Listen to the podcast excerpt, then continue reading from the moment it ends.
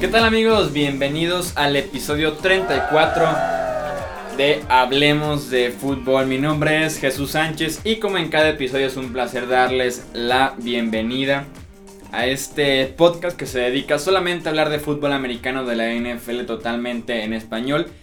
Y ya en el penúltimo episodio de esta miniserie de Top 5 en el que hoy estaremos platicando acerca de los esquineros de la NFL. Probablemente después de quarterback debe ser la posición más polémica y que más conversación genera. Y no lo digo solamente por lo que genera entre aficionados y entre expertos.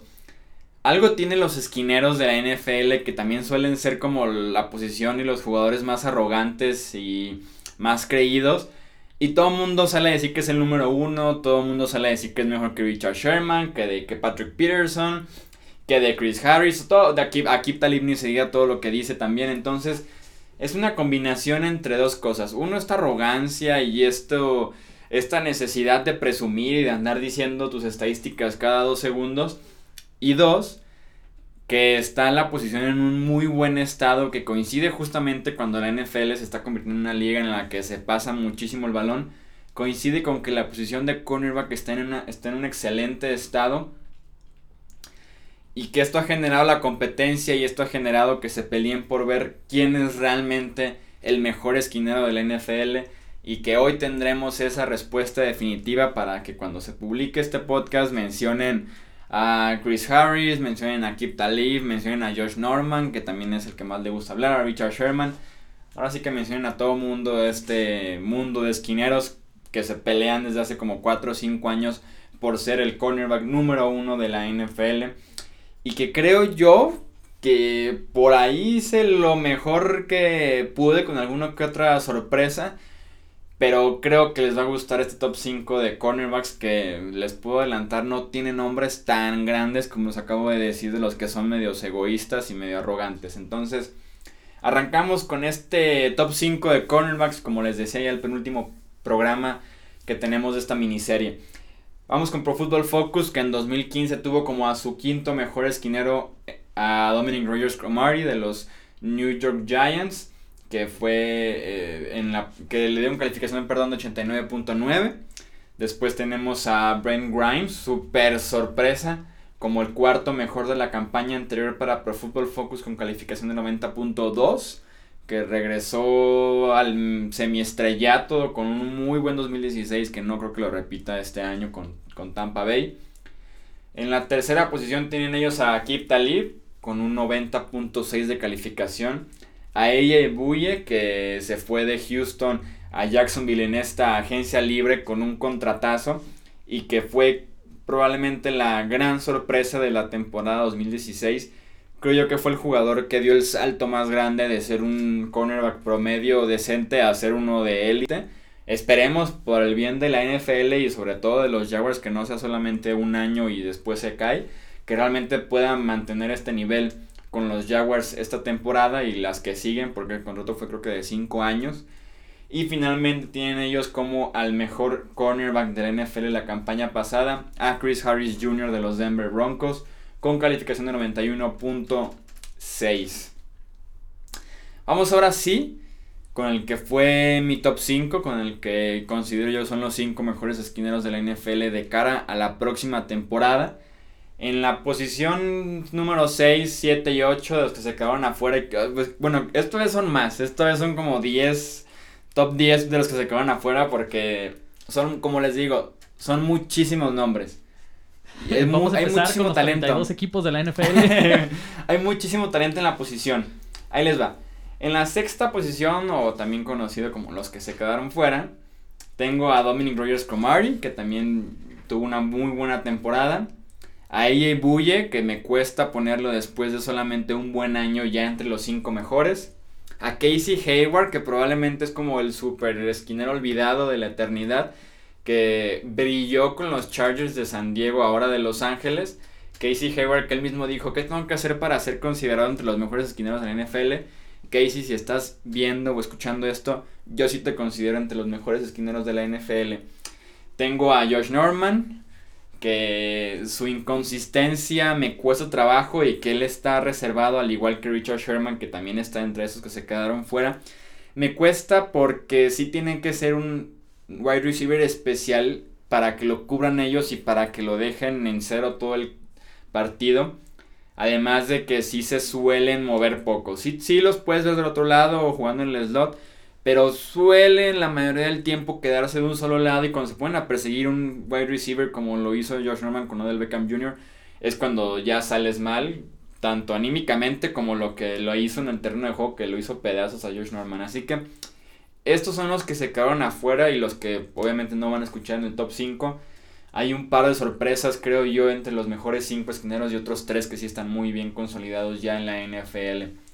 En la quinta posición tengo a Janoris Jenkins, quien dio el salto de los Rams de Los Ángeles a los Giants de Nueva York para la anterior temporada y que tuvo un muy buen 2016 con los Giants. Yo creía que no iba a ser tan bueno porque Janoris Jenkins es de esos esquineros que prefieren ir por la intercepción y por la jugada grande que por ser sólidos y no permitir simplemente la recepción, que eso ya es una muy buena jugada. Entonces, a veces esa agresividad y ese riesgo lo hacía quedarse muy mal parado con los Rams de Los Ángeles. Con los Giants mantuvo esa mentalidad, pero tenía una mejor ayuda de la, de la línea defensiva de sus safeties que medio lo cubrieron para que no se viera tan grave cuando tomó estos riesgos de ir por la intercepción o de buscarlo taclear antes. No sé, toma riesgos que a veces no son tan necesarios. Con los Giants los redujo hasta cierto punto y tuvo una muy buena temporada. Tiene la habilidad para cubrir a cualquier tipo de receptor porque es muy ágil, es rapidísimo, entonces le permite quedarse con los más bajitos y agilidosos. Pero también es de los más agresivos y más físicos al momento de correr la ruta. Entonces eso le permite cubrir a las cerradas o cubrir a receptores más altos que él o que son también de un estilo muy físico. Así que Janoris Jenkins fue una muy buena inversión para los Giants y que sin duda alguna pesó con los Rams ausencia la campaña anterior que tenían una muy buena dupla con Trumaine Johnson y con Janoris Jenkins. Así que solamente les quedó Johnson y Jenkins ya está brillando en la gran manzana y seguramente lo va a repetir perdón, en la próxima temporada. Vamos ahora con la cuarta posición. Aquí probablemente es una de las sorpresas. Tengo a Malcolm Butler, el esquinero de los New England Patriots, que sabemos que brilló y que saltó al estrellato con esa intercepción en el Super Bowl 49. Pero que desde entonces, y que coincidió con la salida de Brandon Browner, con la salida de Darrell Reeves, se convirtió en el cornerback número uno de los Patriots. Y creo yo que ha lucido bien en este rol si bien está todavía lejos de la perfección con la que juegan muchos de la posición de cornerback, como es Chris Harris, Patrick Peterson o Richard Sherman, que también es muy cercana a esa perfección a pesar de que no soy tan fan de él. Butler ha hecho lo necesario para ser el esquinero número uno en una época en la que Nueva Inglaterra realmente solo tiene a él, desde que se fue de Reeves y Brandon Browner, por ahí batallaron en encontrar la consistencia de Logan Ryan, de Eric Rowe, así que Malcolm Butler ha cargado se podría decir que con todo el peso de la posición de esquinero en Nueva Inglaterra y también el ser es muy parecido a Jenkins porque sí tiene la agilidad y la velocidad para cubrir sin ningún problema a Antonio Brown, que a pesar de que sí en el inaugural de la temporada antepasada creo que fueron como 10 recepciones para 100 yardas, hasta cierto punto lo mantuvo, se podría decir que con baja producción a lo que estamos acostumbrados de Antonio Brown, por ejemplo, o con Odell Beckham Jr., que tuvo un gran eh, un gran partido contra él y que solamente se le escapó en una jugada, lo que les digo, falta como esa perfección de Malcolm Butler, pero que también al ser muy físico, uno taclea probablemente de los mejores de la NFL en la posición de esquinero, pero también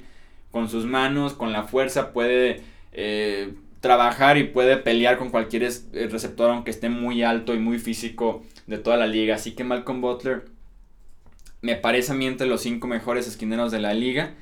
Me duele hasta cierto punto que Nueva Inglaterra haya optado por Stephon Gilmore para darle ese dinero e incluso con Malcolm Butler lo hayan intentado hasta cambiar de, equipo durante la agencia libre. Así que creo yo que es injusto para Malcolm Butler, quien probablemente ha sido de los jugadores que más trabajo hacen en Nueva Inglaterra, viniendo desde un jugador que no fue tomado en el draft hasta ser un top 5 en la posición en la que juega. Así que Butler se merece el dinero que está pidiendo en Nueva Inglaterra. Veremos qué pasa con esta novela al final de la temporada 2017, pero que sin duda va a ser una muy buena para la secundaria general de Nueva Inglaterra con Stephon Gilmore, con Eric Rowe, con Malcolm Butler, con los tres safeties que también son muy sólidos.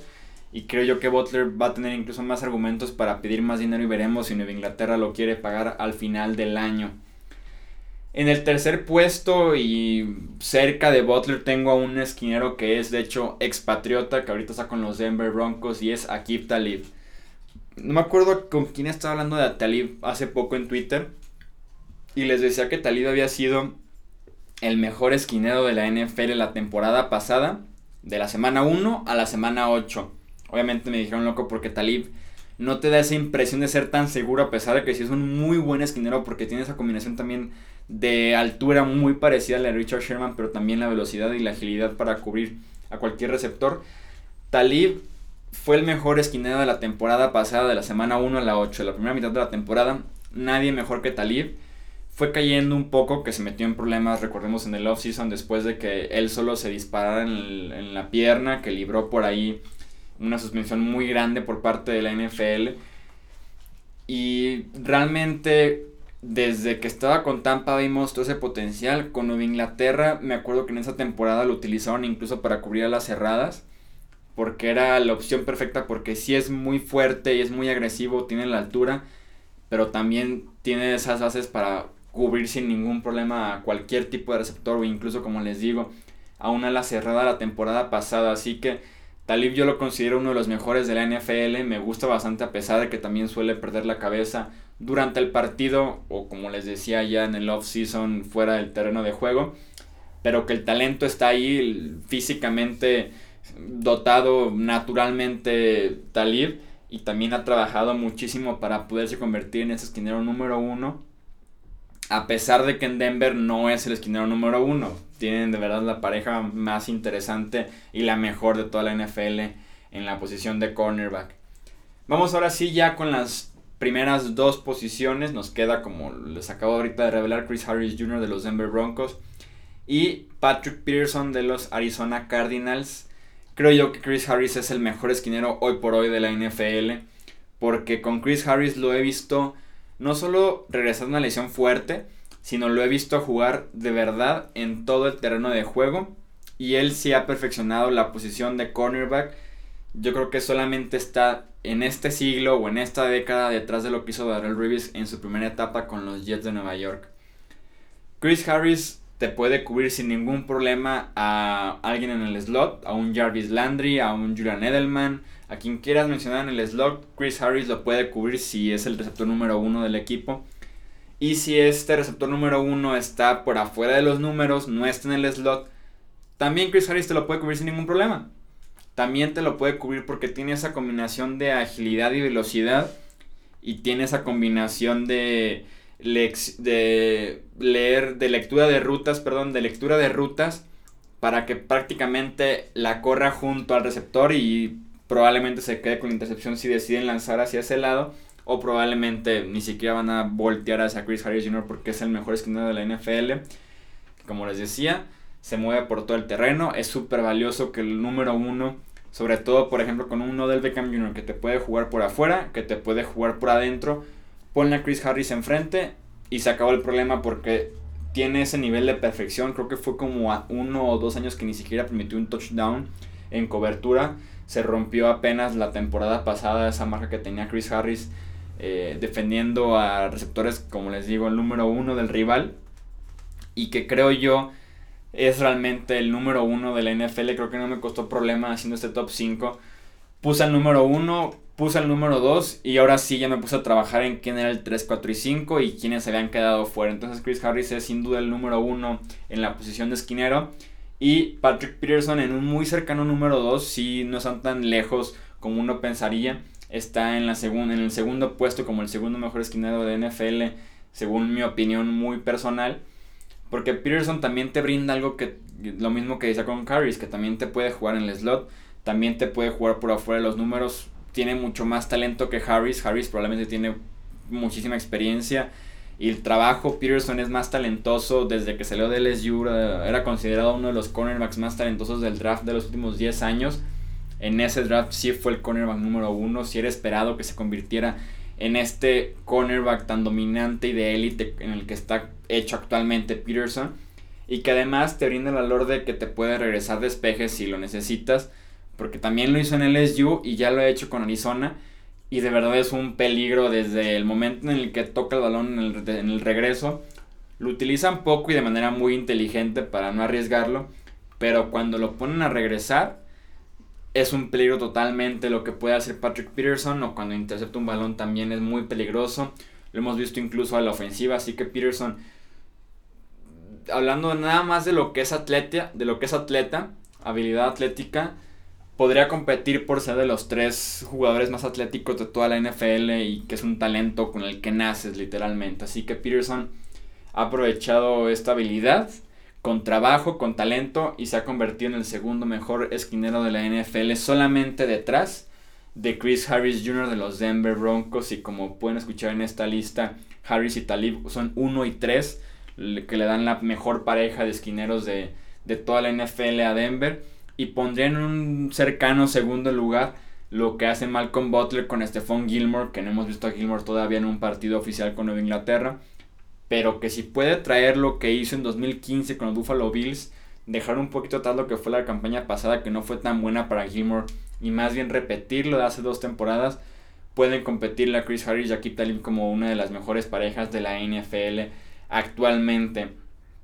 Eso fue todo ahora sí por este episodio número 34 de Hablemos de Fútbol. Gracias por escucharnos, por dejar sus comentarios en cualquiera de las plataformas que son las siguientes para la versión de podcast solamente.